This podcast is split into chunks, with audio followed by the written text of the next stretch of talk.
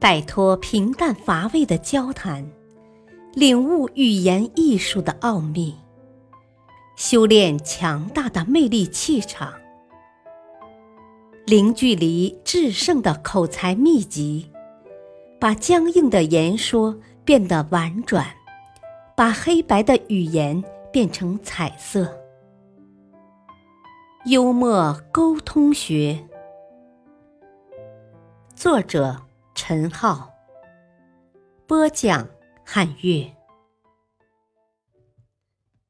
第三节，修炼十二招，变身幽默达人，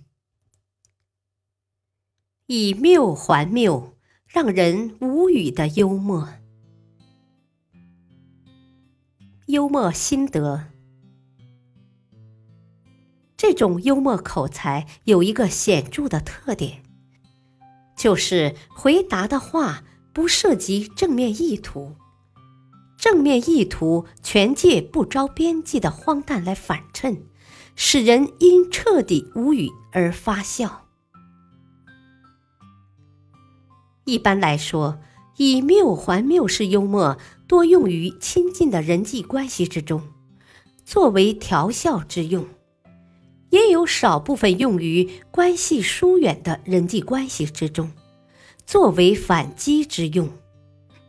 进行这种幽默之前，要先明确好是用调笑功能还是用反击功能，因为二者有明显的区别，用不好容易造成误会。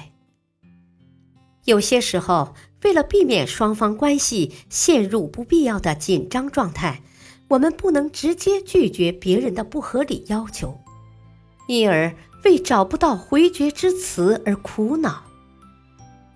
此时就可以使用以谬还谬，跟正面顶回去相反，让对方去体会他自己要求的不妥之处，要更文雅一些。十九世纪末，伦琴射线的发明者。收到一封信，写信者说他胸中有一颗残留的子弹，需要用射线进行治疗。他请伦琴给他寄一些伦琴射线和一份使用说明书。伦琴射线是根本没有办法邮寄的。假如伦琴直接指出来信者的错误，那也没有什么不妥。但多少会让对方有一点被人居高临下的教训的感觉。最后，伦琴选择用以谬还谬的幽默口才来应对。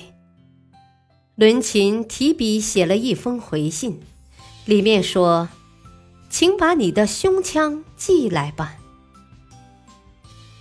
由于邮寄胸腔。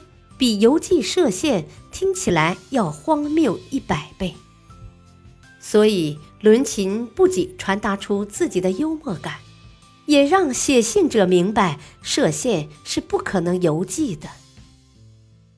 不直接回答问题，可以给对方留下余地，并且能避开正面交锋的风险。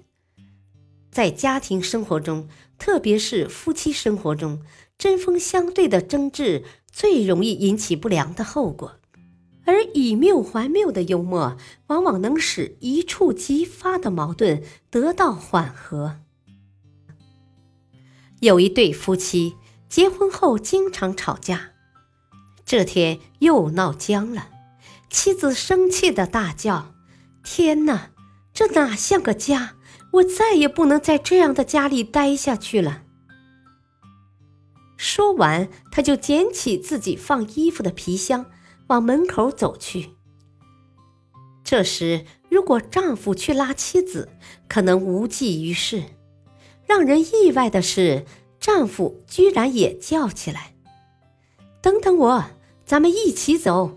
天哪，这样的家有谁能待下去呢？然后，丈夫也拉上自己的皮箱，赶上妻子。并把他手中的皮箱接过来，丈夫温柔地对妻子说：“等等我嘛，我也待不下去了，我要和你一起走。”要是丈夫也走了，家不就没人管了吗？想到这里，妻子只好带着丈夫返回到家中。妻子出走，已家不成家；丈夫也跟着一起出走，更不能成为家。这是一种极大的荒谬。丈夫本该挽留妻子，却跟妻子一起走，这不是双重荒谬吗？然而，正因为双重荒谬，妻子才能体悟到丈夫的真正意图，跟丈夫和好如初了。感谢收听，下期播讲偷换概念、偷梁换柱式的幽默。敬请收听，再会。